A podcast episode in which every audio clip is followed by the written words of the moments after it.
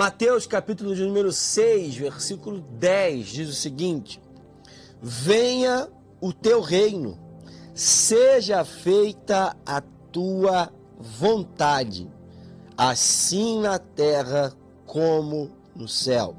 Venha o teu reino, seja feita a tua vontade, a terra assim como no céu.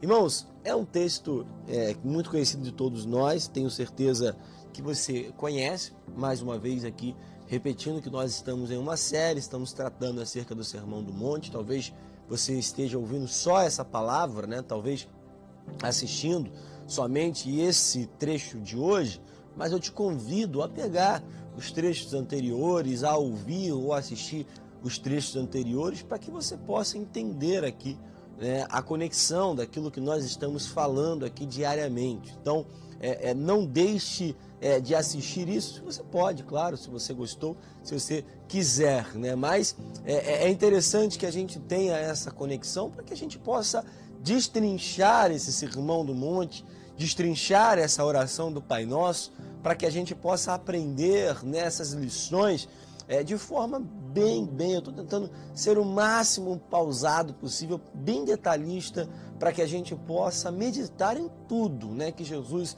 nos deixou. E tenho certeza, irmãos, que é, nós temos visto aqui, você também tem visto, se você tem feito a leitura da palavra, se você conhece esse texto, se você tem ido à escola dominical, né, a Assembleia de Deus, ela colocou nesse trimestre como tema da revista da CPAD é, exatamente esse trecho né, de Mateus 5 ao capítulo de número 7, falando do Sermão do Monte. Então, tenho certeza que isso faz com que a gente aprenda. Mas, irmãos, tenha certeza que não vale a pena apenas aprender, é para colocar em prática, é para que nós possamos né, aplicar isso no nosso cotidiano, possamos é, ter atitudes que, com, que tenham né, uma condição, uma relação exatamente com aquilo que Jesus nos deixou. Eu tenho falado aqui diariamente que quando alguma pessoa fala algo, é, a sociedade tenta, até busca relativizar. A palavra do Senhor não pode ser relativizada. E ainda mais quando é o próprio Jesus que nos fala. Aqui nós estamos falando de um texto é onde Jesus ensina o seu povo.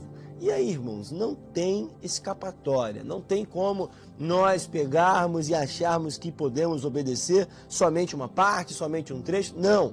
Jesus falou nós devemos ir para a íntegra, devemos viver isso aqui em sua totalidade. Não esqueça disso. Então, esteja atento a essa palavra, esteja atento a esse trecho da palavra. Jesus está dizendo na oração que ele deixa como modelo: venha o teu reino. E esse é um assunto que nós temos abordado aqui diversas vezes, né? Venha o teu reino. Que reino é esse? O que nós devemos buscar? Existem muitas e muitas e muitas e muitas canções que fazem parte do nosso cotidiano, da nossa adoração nas igrejas, aonde nós cantamos o tempo todo: venha o teu reino, seja feita a tua vontade, venha o teu reino, venha o teu reino, venha o teu reino. Virou né, uma espécie é, de repetição para que a gente assimile. Né? A nossa vida cristã é didática. A, o aprendizado se dá muito pela repetição. Nós sabemos que devemos buscar o reino de Deus. Nós sabemos que devemos ter como uma das metas de vida buscar esse reino. Mas que reino é esse? Que reino nós estamos falando? É interessante nós pararmos para analisar no Sermão do Monte.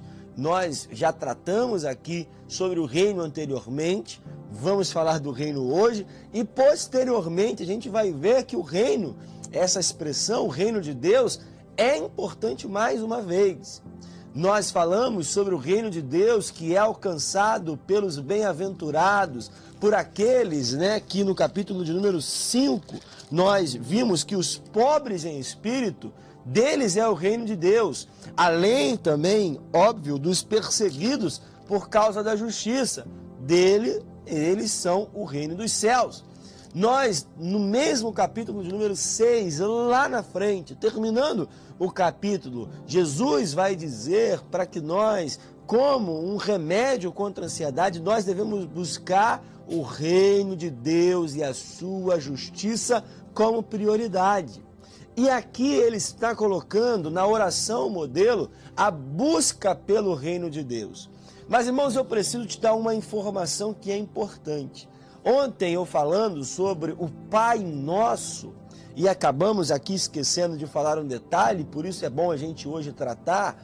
Jesus ele traz uma oração modelo não somente para que nós possamos aprender hoje, né, algo que seja uma bússola ao norte, mas também para orientar o povo de Israel.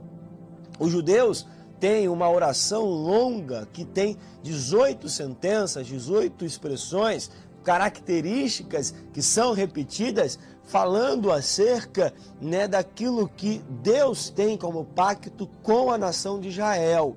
Então, quando Jesus fala Pai Nosso, Pai de todos, né? Pai de todo aquele que busca, de tem compromisso, aliança com Ele, está dizendo que o Deus que é Pai, ele não se restringe apenas a Israel. E aqui isso é importante porque esse reino dos céus, ele não pertence somente ao povo judeu, não pertence somente ao povo escolhido por Deus no Antigo Testamento, como um povo escolhido. Mas essa expressão, reino dos céus, reino de Deus, está aberta a todos nós. O reino de Deus não está conectado com uma etnia, não está conectado a um lugar de nascença, a uma nacionalidade. Não, o reino de Deus é aberto a todos nós e glória a Deus por isso. O reino de Deus, ele tem aspectos importantes, porque o reino de Deus, ele é aqui agora, mas é também futuramente para sempre. Ele tem um aspecto atual e tem um aspecto futuro, de promessa. Como aspecto atual, o reino de Deus deve estar em nossos corações. O reino de Deus é a forma de governo do Senhor em nossas vidas. Então, irmãos, a gente fala, a gente canta, a gente expressa, venha o teu reino, mas isso deve ser aplicado em nosso coração.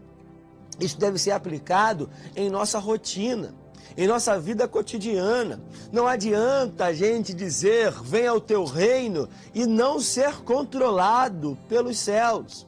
Não adianta a gente dizer, a gente cantar, a gente bradar, a gente orar, venha o teu reino, e não permitir que o Senhor controle as nossas decisões. Venha o teu reino é uma expressão, é uma oração que deve fazer parte do nosso cotidiano e que nós devemos colocar em prática. Venha o teu reino, irmãos. Nas tuas decisões, tenha essa petição ao Senhor. Venha o teu reino controle a minha vida, controle as minhas decisões. Irmãos, que aonde nós formos, aonde nós tenhamos que ir, as decisões que tenhamos que tomar sejam direcionadas pelo reino, pelo controle de Deus. O reino é uma forma de governo. Nós estamos em um país presidencialista, você sabe, mas Existem países que são comandados por uma monarquia, por um reino. O reino de Deus é isso, irmãos. Não adianta a gente falar que é controlado pelo reino de Deus se nós tomamos a decisão por cabeça própria, por vontade própria. E é por isso que Jesus continua dizendo: venha o teu reino, seja feita a tua vontade. Ah, irmãos, essa é uma das frases mais conhecidas de toda a Bíblia, mas uma das mais difíceis de nós aplicarmos. Devemos ser sinceros, irmãos. Não podemos mascarar, esconder aquilo que nós vivemos em nossa vida normal. Nós que falamos tanto, né? Seja feita a tua vontade. Mas quando nos deparamos com a nossa vontade, ah, irmãos, é tão difícil, né? tão complicado que nós possamos praticar aquilo que está escrito aqui, porque a gente quer fazer a nossa vontade. A nossa carne deseja fazer a nossa vontade. Mas, irmãos, aquilo que Jesus deixa para nós é que a nossa oração, a nossa busca de vida é pela vontade de Deus. Irmãos, e o problema é quando esta é incompatível com a nossa. Isso acontece pouco? Não, acontece sempre. Acontece todos os dias acontece em situações do nosso cotidiano, acontece quando a nossa carne grita para fazer alguma coisa, mas a gente sabe que essa não é a vontade de Deus. Irmãos, seja feita a tua vontade. Você sabe, é algo que todos nós conhecemos já de há muitos e muitos anos. A vontade de Deus, ela é boa, agradável e perfeita. Irmãos, a verdade, a vontade de Deus, ela é completa. A vontade de Deus, ela não tem brechas, ela não tem buracos, ela não tem falhas, ela não tem contradições. Isso quem tem somos nós. São as nossas vontades que acabam nos levando para problemas. São as nossas vontades que acabam nos levando para lugares aonde não deveríamos estar. São as nossas vontades que nos levam até o pecado. A vontade de Deus sempre vai nos direcionar para a melhor rota. Claro que vai haver percalços, claro que vai haver tribulações, mas estas também fazem parte da nossa experiência cristã. Essas também fazem parte do nosso processo de aprendizado. A vontade de Deus vai nos levar ao lugar que Deus requer de nós seja feita a tua vontade, na terra como nos céus. Ou seja, a vontade de Deus nos céus já é estabelecida. Mas a nossa oração como cristão, a nossa oração como pessoas que buscam viver a vida conforme o Evangelho, é buscar que a vontade de Deus seja estabelecida aqui na terra. Irmãos, nós vivemos um tempo decisivo na história, nós vivemos um tempo onde muitas coisas estão acontecendo no mundo, em nosso país, mas irmãos, a nossa oração é para que a vontade de Deus seja estabelecida. A nossa oração, irmãos, é claro, é por misericórdia. A nossa oração, é claro, é por paz nessa guerra que está acontecendo no outro lado do mundo. É claro, a nossa vontade é que haja uma eleição que tenha um resultado que possa trazer prosperidade, saúde à nação. Mas a prioridade em nossa oração deve ser: Senhor, faça a tua vontade em nosso país. Senhor, faça a tua vontade no mundo. Senhor, faça a tua vontade na minha casa. Senhor, faça a tua vontade nos meus planos. Senhor, faça a tua vontade na minha vida. Essa deve ser a nossa oração. Que na nossa vida, na terra, seja assim como já é no céu a vontade de Deus reine, a vontade de Deus seja a direção para cada um de nós. Fique com essa palavra em nome de Jesus.